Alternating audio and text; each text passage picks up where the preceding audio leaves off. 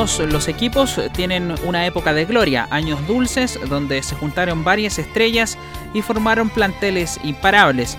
Retomamos nuestra serie de campeones imposibles. Hoy hablamos del Estrella Roja de Belgrado. Los yugoslavos contaban con una constelación de estrellas balcánicas. Vladimir Jugovic, Sinisa Mihailovic, Dejan Savicevic, Robert Prosineski y Darko Pansev algunos de ellos fueron campeones del mundo sub-20 en Chile el año 87.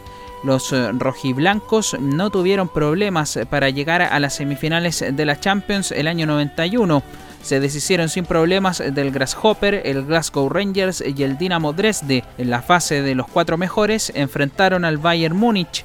En Alemania la Estrella Roja sorprendió y ganó por 2 a 1. En la revancha en Serbia los alemanes ganaban por 2 a 1 y estaban forzando el alargue hasta que Mihailovic mandó un balón a la olla. Mihailovic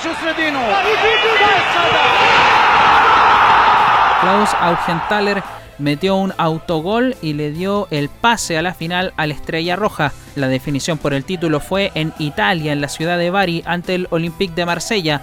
No hubo goles en la final y se definió al campeón desde los lanzamientos penales.